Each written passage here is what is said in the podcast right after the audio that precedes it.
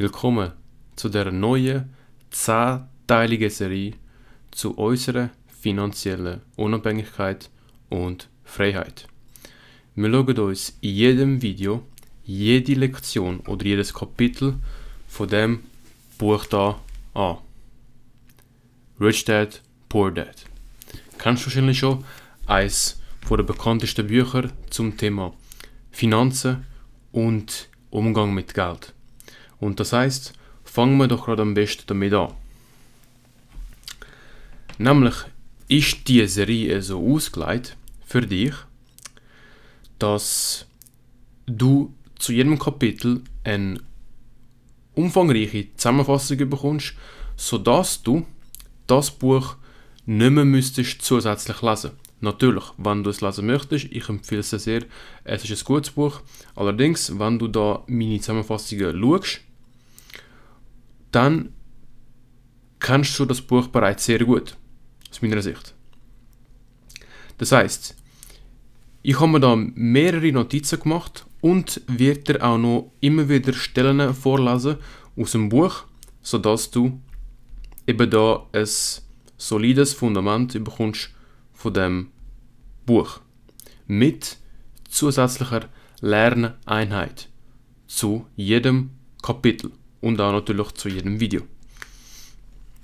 Gut, dann fangen wir gerade an mit der Zusammenfassung von dem Kapitel.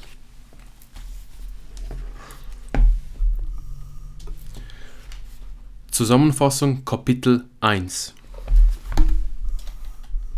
So. Im Alter von neun Jahren wurden Robert Kiyosaki und einer seiner Freunde nicht in das Strandhaus eines Klassenkameraden eingeladen, weil sie arme Kinder in einer Schule für Reiche waren. Also Robert Kiyosaki ist der Autor von dem Buch und in dem Buch beschreibt er auch sein Leben. Und im ersten Kapitel geht es vor allem um seine Kindheit. Sein Vater war Lehrer und verdiente gut, aber er kam immer gerade so über die Runden. Nachdem ihm sein armer Vater gesagt hatte, er soll einfach Geld verdienen, folgten er und sein Freund Mike genau diesem Rat. Sie sammelten leere Zahnpastatuben, die damals aus Blei waren, und schmolzen sie ein, um falsche 5-Cent-Stücke herzustellen. Schon bald wusch ihnen Roberts Vater den Kopf.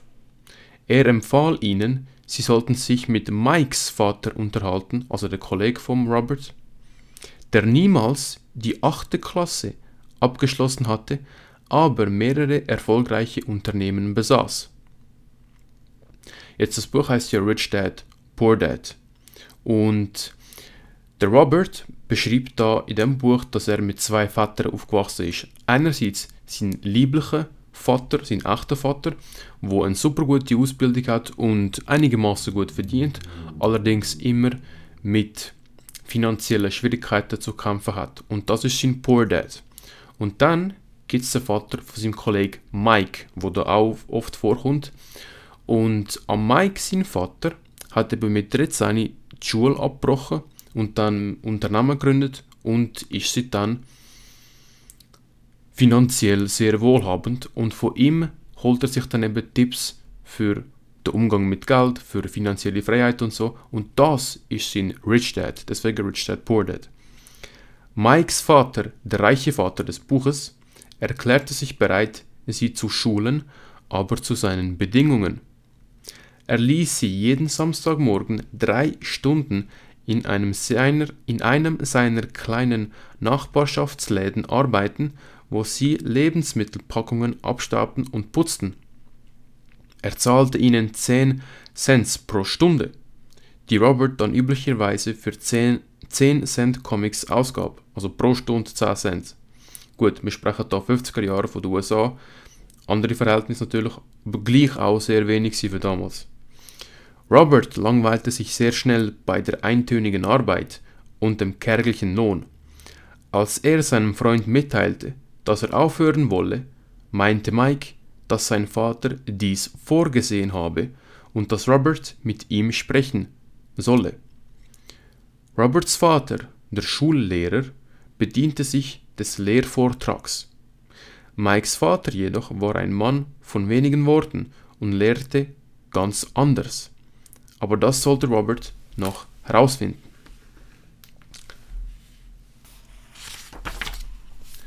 Am nächsten Samstagmorgen wollte Robert Mikes Vater treffen, aber man ließ ihn erst einmal eine ganze Stunde in einem stabigen, dunklen Wohnzimmer warten. Als sich die Gelegenheit bot, sich bei Mikes Vater zu beschweren, war Robert ungeduldig, schlecht gelaunt und beschuldigte Mikes Vater, er sei geldgierig und behandle ihn ohne Respekt, weil er ihm halt so wenig zahlt hat und irgendeinisch für die Samstag-Jobs ihm gar nicht mehr zahlt hat sogar. Als er dann noch hinzufügte, Mikes Vater habe ihn trotz gegenteiliger Abmachung absolut nichts gelehrt, widersprach ihm der Unternehmer gelassen. Sein reicher Vater erklärte ihm, das Leben lehre nicht mit Worten, sondern indem es einen herumschubst. Manche Leute lassen sich herumschubsen.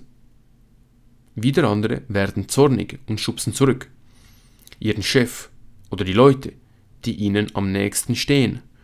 Aber manche lehren daraus und begrüßen sogar, wenn sie vom Leben geschubst werden, weil das bedeutet, es gibt etwas zu lernen. Diejenigen aber, die diese Lektion nicht lernen, verbringen ihr Leben damit, allen anderen die Schuld zu geben und auf den großen Durchbruch zu warten. Oder aber sie entscheiden sich für Sicherheit, riskieren wenig, gewinnen aber auch nicht viel. Er erzählte Robert, er und Mike seien die Ersten, die ihn jemals gebeten hatten, ihnen zu zeigen, wie man Geld verdient. Er hatte über 150 Beschäftigte und obwohl alle einen Job wollten, hatten sie nie um das Wissen gebeten, um das Robert und Mike ihn baten. Also der Vater von Mike, sein Dad da in dem Buch, der hat über 150 Angestellte in seiner Firma und alle von den Angestellten haben niemals gefragt, wie man wirklich Geld macht. Und sie sind einfach ihrem Job nachgegangen und da kommen jetzt auf einmal zwei kleine Buben, damals neunjährig, und fragen ihn, wie man Geld macht. Und die sind die Ersten gewesen, wo eben ihn nach dem Wissen gefragt haben. Daher beschloss der reiche Vater, sich eine Schulung auszudenken, die lebensnah war, und so schubste er die Jungs ein bisschen herum. Robert wollte wissen, was er eigentlich gelernt haben soll, außer dass sein reicher Vater gemein und geizig war und seine Arbeiter ausbeutete. Sein reicher Vater bestritt das und wies darauf hin, dass die meisten Leute andere beschuldigten, während das eigentliche Problem doch ihre eigene Einstellung war. Und das jetzt nicht nur finanziell, sondern allgemein im, im Leben, dass einfach die Mehrheit von der Bevölkerung mit dem Finger auf andere Menschen zeigt und sagt, der ist schuld, der hat mich hässlich gemacht und der was weiß ich, sie hat mich enttäuscht und all das, aber wehe nie auf sich selber zeigen und nie, ja nie die Verantwortung selber übernehmen. Beispielsweise, hm, ja, ich glaube, ich habe schon recht verschissen damals ja, ich habe unbewusst kommuniziert. Deswegen hat dann die Person so reagiert. Ja, vielleicht mache ich doch zu wenig oder leiste ich zu wenig dafür, wenn ich will, dass man mich mehr zahlt. All das eben. Zeigst du mit dem Zeigefinger auf eine Person, zeigen drei auf dich zurück. Aber was konnte das Problem lösen? Sein Kopf erklärte ihm Mikes Vater. Er wollte, dass Robert lerne, wie Geld funktioniert, so dass er es für sich arbeiten lassen konnte. Er sei außerdem froh, dass Robert wütend sei, denn wenn Zorn sich mit Liebe verbinde, erzeuge dies Leidenschaft, ein wesentliches Element des Lernens. Geld könne die Probleme der Menschen nicht lösen, fuhr er fort. Viele Leute mit hochbezahlten Jobs hätten trotzdem mit Geldproblemen zu kämpfen wie Roberts armer Vater, also der, sein lieblicher Vater, weil sie nicht wüssten, wie man Geld für sich arbeiten lässt.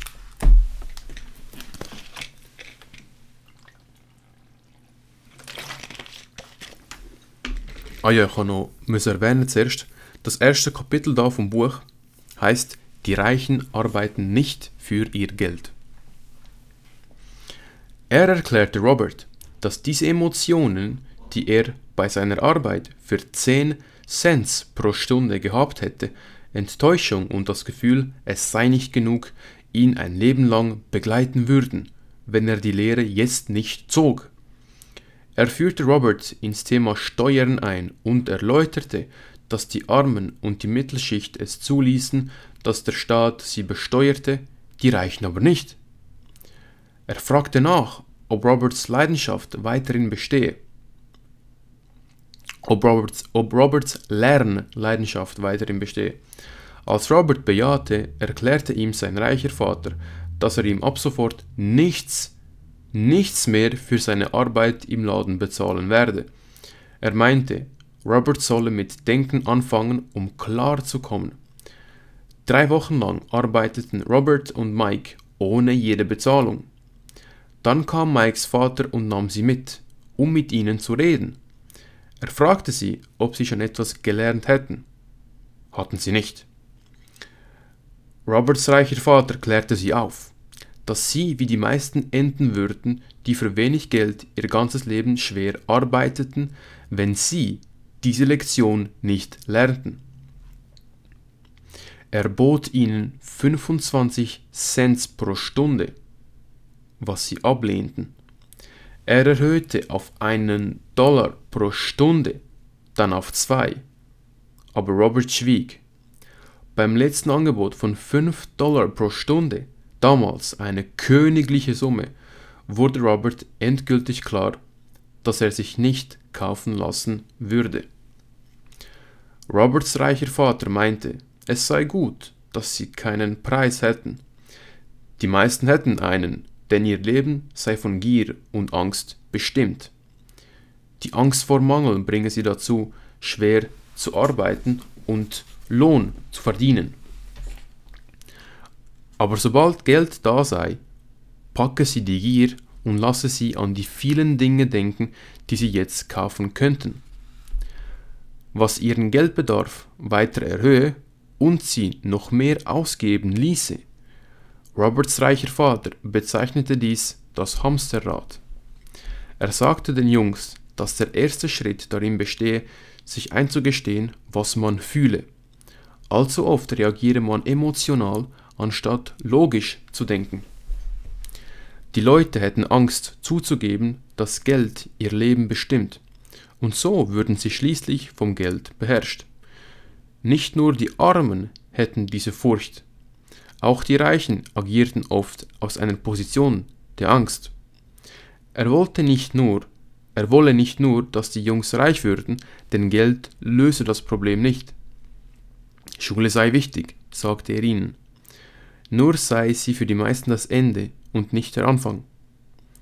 Und es sei ganz wesentlich für die Jungs, dass sie lernten, ihre Emotionen zu nutzen, anstatt mit ihnen zu denken. Sie mussten lernen, ihre Gedanken zu beherrschen. Er sagte, sie sollten nach Möglichkeiten zum Geldverdienen Ausschau halten. Sobald du eine Gelegenheit einmal siehst, wirst du sie für den Rest deines Lebens sehen. Das taten die Jungs, und bald entdeckten sie eine solche Gelegenheit, indem sie eine Bücherei gründeten, wo Kinder Eintritt dafür bezahlten, so viele Comics zu lesen, wie dies in zwei Stunden möglich war, und zwar liegen gebliebene Comics aus dem Laden, die man sonst weggeworfen hätte. Sie erzielten guten Gewinn und dem Geschäft ging es drei Monate lang gut, bis man die Bücherei wegen eines Streits schloss. Aber sie lernten ihre erste Lektion, wie man Geld für sich arbeiten lässt, selbst wenn man persönlich nicht anwesend ist. Sie wollten weiter lernen und Mikes Vater war bereit, sie weiterhin zu unterrichten.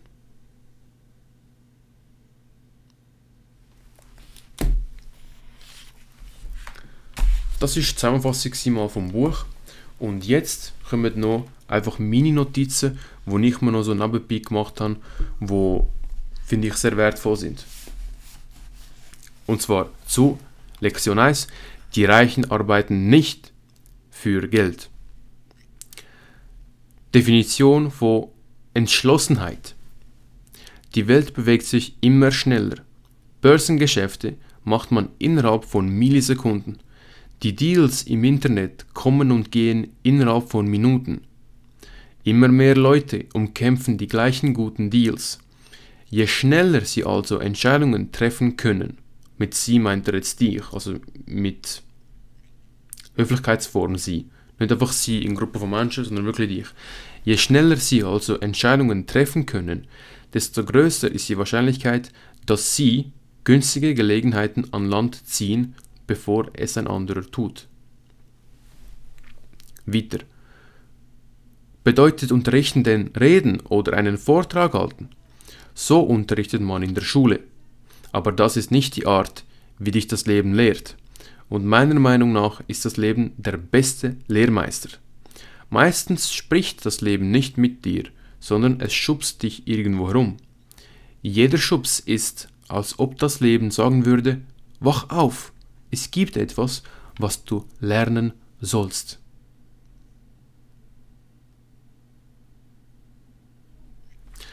Edgar Dale gebührt Dank dafür, dass er uns geholfen hat zu verstehen, dass wir am besten durch Tun lernen. Die Sache selbst entweder tun oder simulieren.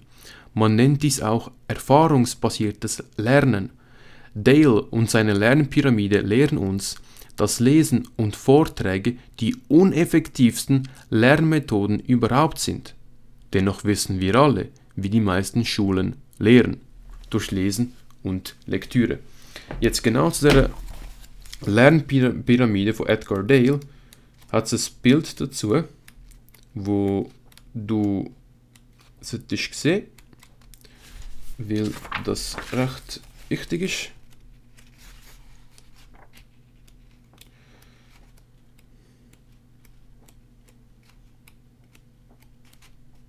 Da. Und zwar gefunden. Hoffentlich siehst du sie gut jetzt da. Jetzt, wenn du die Episode am Hören bist, über einen Podcast, dann empfehle ich dir schnell das YouTube-Video aufmachen und die, die Lernpyramide dir anschauen. Und zwar, da sehen wir jetzt, dass zoberst steht ja reale Handlung ausführen. Also wenn du wirklich etwas aktiv ausführst und du siehst, das befindet sich im Rahmen von sehr, sehr, sehr effektives Lernen. Und die Pyramide ist aufteilt eben in zwei ganz große Bereiche. Nämlich eine aktive Wahrnehmung, also selber wirklich etwas ausführen und eine passive Wahrnehmung. Jetzt die aktive Wahrnehmung ist mit, da steht, eine reale Handlung ausführen, Simulierung von der Realität, Präsentation einüben, Gesprächsführung und Diskussionsteilnahme. Also du siehst, du bist direkt betroffen an einer Sache und du siehst, du kannst zwischen 70 und 90 Prozent von dem Gelernten festigen. Eben, und am besten kannst du es festigen, wenn du es wirklich ausführst. Und dann gibt es eben die passive Art von der Wahrnehmung.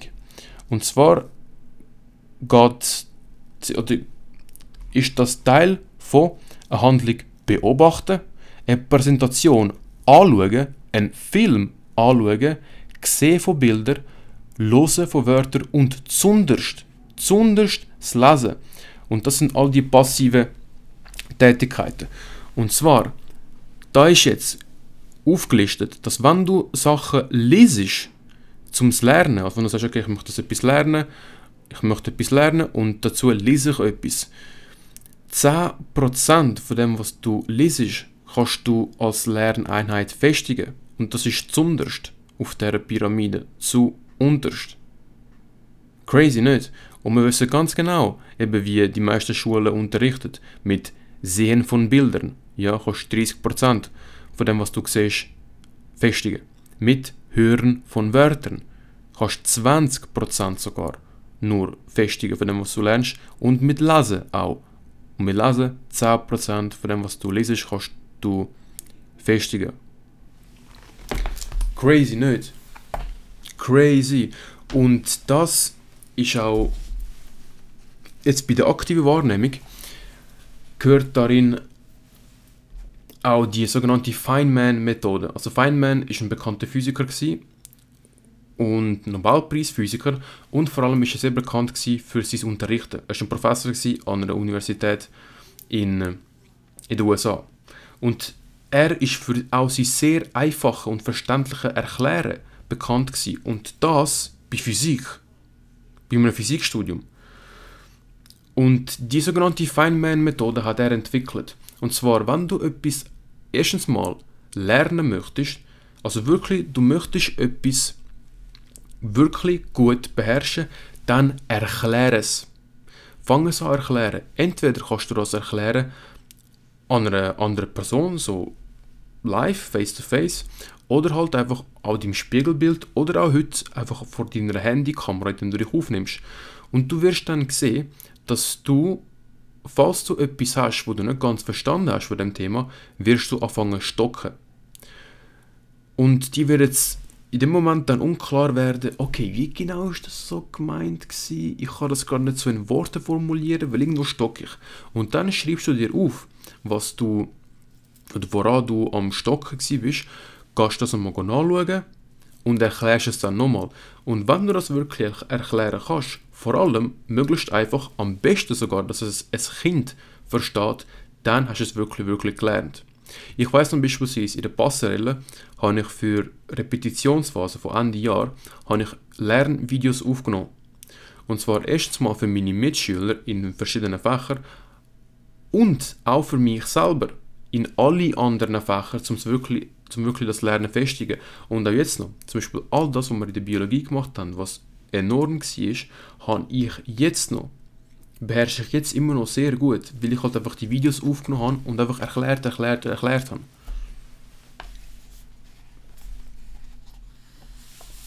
So, gehen wir weiter mit meinen wertvollen Notizen. Die Dinge ändern, die man ändern kann. Ich habe die Wahrheit und Weisheit dieser Worte meines reichen Vaters begriffen. So vieles im Leben entzieht sich unserer Kontrolle. Ich habe gelernt, mich auf das zu konzentrieren, was ich kontrollieren kann, mich selbst. Wenn sich die Dinge ändern sollen, muss ich mich zuerst ändern. Und da auch Zitat von Maxim Mankiewicz, wo er sehr treffend immer sagt, dein Leben wird erst besser, wenn du besser wirst. A.k.a. schaff an dich. Die Armen und der Mittelstand arbeiten für Geld, die Reichen lassen das Geld für sich arbeiten. Vermögen über Einkommen. Vermögenswerte zu kaufen oder aufzubauen, die passives Einkommen generieren, heißt, sie lassen ihr Geld für sich arbeiten. Hochbezahlte Jobs bedeuten zweierlei. Sie arbeiten für Geld und wahrscheinlich steigen die Steuern, die sie dafür zahlen. Ich habe gelernt, mein Geld für mich arbeiten zu lassen und die steuerlichen Vorteile zu nutzen, die ein nicht gehaltbasiertes Einkommen bringen. Begreife nur, dass es die Angst ist, nicht genügend Geld zu haben, die Angst, entlassen zu werden, die Angst, nicht genügend, nicht genügend Geld zu haben, kommt nochmal vor, die Angst, noch einmal von vorne anfangen zu müssen. Eben oft werden wir einfach getrieben von einer Angst. Jetzt glaube ich da mit dem Beispiel mit, der, mit unserer finanziellen Freiheit dass man Angst hat, nicht etwas Größeres zu wagen. Vor allem aus meiner Sicht wegen dem Risiko, das damit verbunden ist, dass es beispielsweise scheitern könnte. Ja, irgendwie ein Unternehmen gründen oder sagen, okay, ich investiere jetzt ganz, ganz viel Zeit für halt einen neuen YouTube-Channel oder einen neuen Podcast, was weiß ich. Steuern, Steuern, Steuern. Die Regierungen beanspruchen immer mehr Raum und brauchen immer mehr Geld. Die Mittelschicht ist die einzige Quelle, aus der sie es erhalten kann. Das sind die Arbeitnehmer. Jede Regierung behandelt professionelle Investoren und Geschäftsleute bevorzugt. Arbeitnehmer bezahlen Steuern. Professionelle Investoren und Geschäftsleute zahlen nur wenig Steuern, wenn sie das Steuerrecht wie beabsichtigt anwenden als Instrument zum Aufbau der Wirtschaft.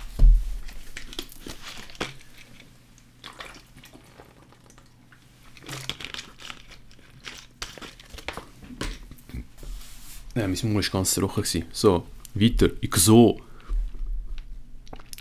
Und Menschen glauben, dass mehr Geld ihre Probleme lösen würde.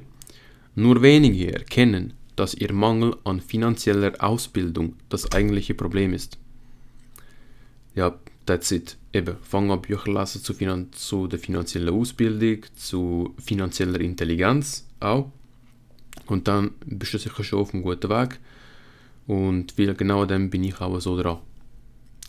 Zunächst motiviert uns die Angst, kein Geld zu haben, dass wir fleißig arbeiten sollen und sobald wir unser Gehalt bekommen, veranlassen uns Begierden und Wünsche an all die wunderbaren Dinge zu denken, die man mit Geld kaufen kann. Und schon ist das Muster in uns verankert. Aufstehen, zur Arbeit gehen, Rechnungen bezahlen, aufstehen, zur Arbeit gehen, Rechnungen bezahlen. Das ganze Leben lang werden Menschen von zwei Emotionen beherrscht, Angst und Gier. Ich habe viele Menschen getroffen, die sagen, ach, ich habe kein Interesse an Geld.